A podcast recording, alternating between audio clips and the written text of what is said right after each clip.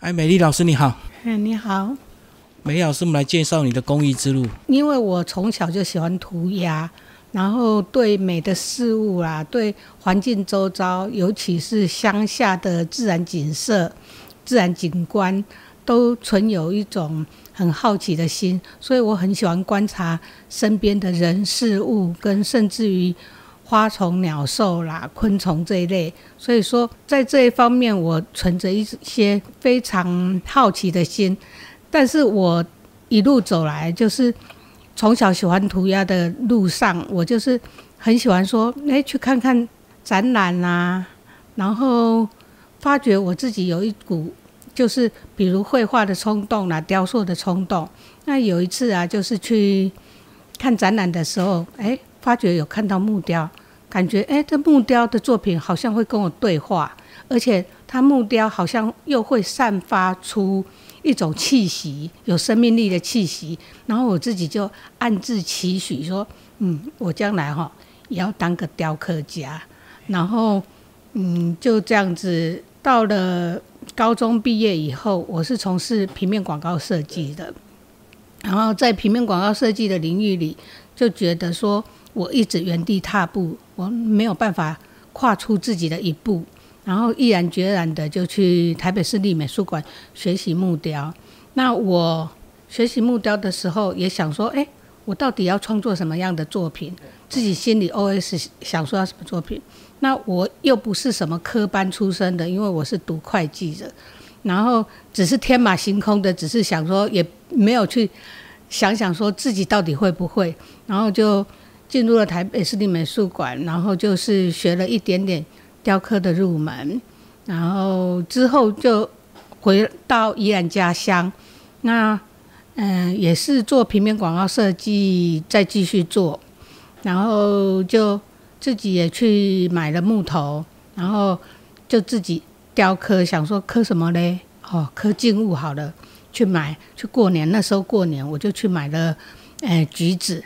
然后就这样子刻，哎，刻一颗，刻一颗，哎，感觉很有成就感。所以说，我就从一颗橘子开始，就开始了我的创作之路。为什么会选难度这么高的这个巧雕啊？而且黄杨木是不是特别硬？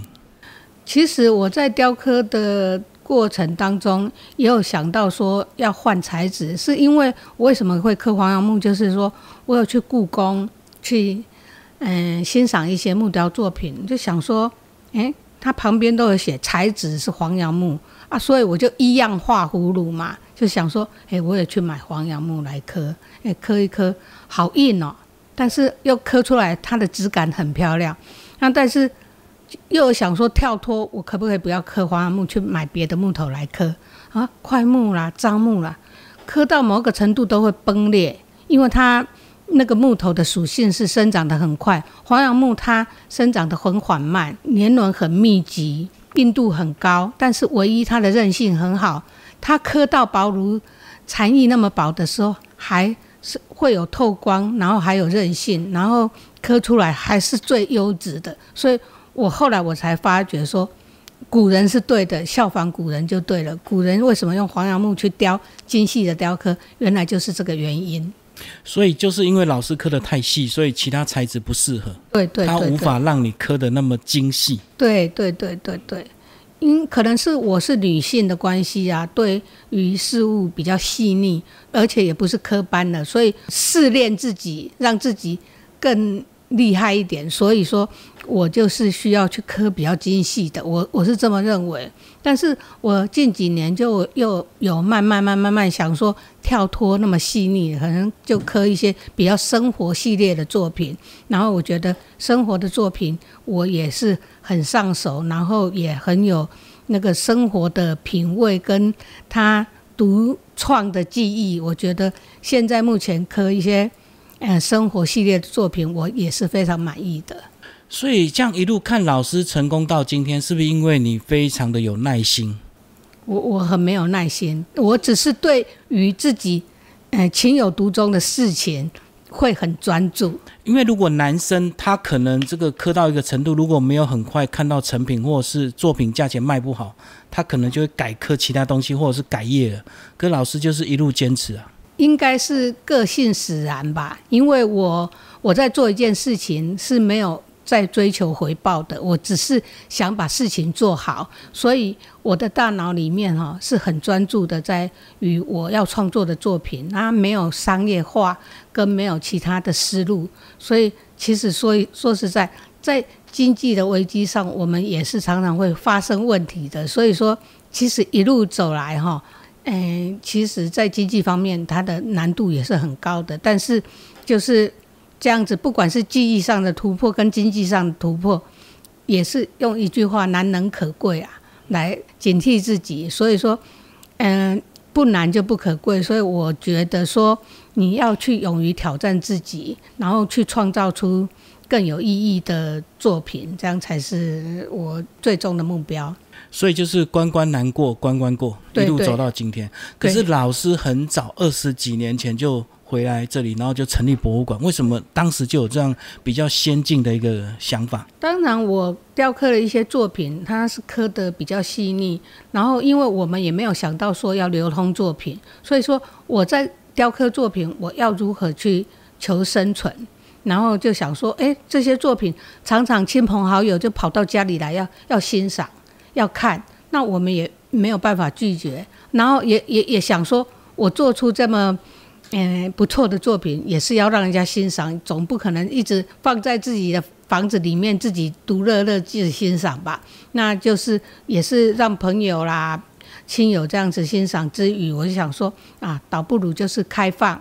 然后开个艺术馆，然后让大家欣赏，然后这样子的艺术馆，你自己就要想出你自己的经济的那条路，收入来源。对对对，所以就开了艺术馆，然后有做了这样子的的的空间，这样。就是太多人看你很困扰，可是没人看你又很失落，所以就用一个这个艺术馆的形式。来平衡就对了。对对对对对对。所以这样一路一直在调整，是不是？就是整个动线，我看非常的完善呢。嗯，对对对对，就是想到两条路啦，就是一条路就是纯创作的路线，然后一条路我会开发出一些嗯小品流通的作品，然后让人家收藏啊，让人家当礼品啊，这样才能够平衡我们在经济方面的一些困困难。所以说。这样子一路走来也超过二十二三十年了，我觉得，嗯，现在就是比较得心应手，但是又碰到现在的那个呃疫情后的一些冲击，现在又比较低潮了。所以说，希望我们的观光业能够再兴盛起来，让我们这一些创作的人跟开放艺术馆的人能够有一条活路。哦，就刚熬过疫情的三年，就对，嗯，没有游客，现在还没熬过。因为大家都出国了，国旅又萎缩了。对对对对，嗯，所以还在努力当中。那当你在从年轻一路到现在，你过去有曾经靠所谓的比赛去平衡你的一些收入吗？应该没有，很难比，是不是？不是啊，你你，因为我们是开艺术馆的啊，它的支出是很庞大的。对啊，你说你说一件作品得奖了，你得的几几十万，那。一间艺术馆，它一个月的支出就几十万了，你不不可能嗯月月去比赛吧？能够屈指可数的，可能就是去比赛个哦七八次啊，得奖个嗯三四五五次这样就不错了。那怎么可能去温饱一个艺术馆呢？不太可能。所以它的远水就救不了近火。对对对，所以我们就是采门票的方式，然后用门票的票根啊，可以点着咖啡跟茶，然后多驻足在艺术馆休憩啦、看作品啦，然后买一些嗯小品，然后去维持艺术馆的那个嗯经济，就是增加它停下来的时间。就有机会被消费，就对。对对对对对对。哎，所以这样讲，老师这个艺术馆的这个经营模式，几乎是现在很多人可以学习的典范。很多艺术家就很难平衡创作跟生活。对对，我觉得像我这样子，嗯，用展览的形式跟做一些小品的推广，也是属于自己的嗯小复制品啦。啊，有时候也是单一制品的小东西，这样子来做流通，我觉得是很好的。老师要不要讲一下传承？包括你现在这个也靠一些副业嘛，然后还有一些茶叶的个人品牌，包括你女儿 都在协助你。哦，嗯，其实我没有想到说传承的这一条路啦，是要看自己的小孩跟自己的助理的兴趣啦。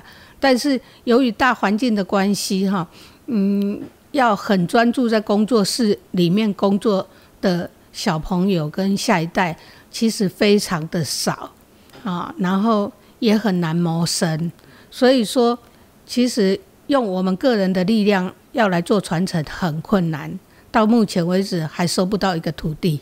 要他真的很有兴趣，而且他可以牺牲他生活的一些收入跟品质，可才能够熬，对不对？对，很难很难，很很少有像我们这样子的人。所以目前艺术馆也是都是我自己一个人独撑大梁，那只有只有几个助理，就是在工作室帮个忙，他们没有办法全心全意的去做艺术创作。然后，因为广务当中还可能要涉及到服务啦、行销啦、行政的方面，然后这样子综合下来，所有的小孩都想做外场的服务，所以说内部就是偶尔哦没有客人，就是我我需要助手来帮个忙，那要全心投入这样子的创作，几乎快要断线了。老师，你现在会不会随着年纪，你的创作就变得比较写意，就是没有过去的这个那么精细？这样你觉得有没有差？对对，我是觉得创作是这样子，是看你当时的心境，跟你跟你的成长过程。哦，人总是会成长嘛。那你你刚开始创作的初心，跟你到嗯现在为止，它都是一路一直往上爬，那你一定会有所变化的。那在雕刻的路上啊，你刻得很精细，花费的时间当然是会很长。所以说，嗯，年纪越长，可能作品上就是画龙点睛，然后就越刻越写意，然后意境到达，然后观者嗯会喜悦。我是觉得，还有自己也会喜悦。这件作品才是最重要的，并不是说它的精细度有多细。我是我是觉得意境的表达能够传达出来，他创作的理念才是最重要的。就是越来越会聚焦在某一个特定区块去表现，其他你就会比较简单带过，就对。对对，就像一幅图画，你把它画满了，不一定是最精彩的，但是你学着会留白，可能也是会更精彩。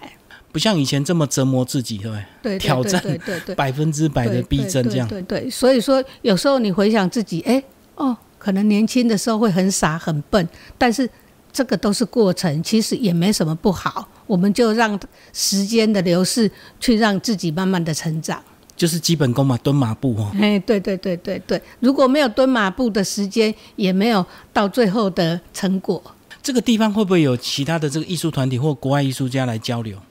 嗯，比较少。老师的黄杨木巧雕不是也是在国内算是非常知名的？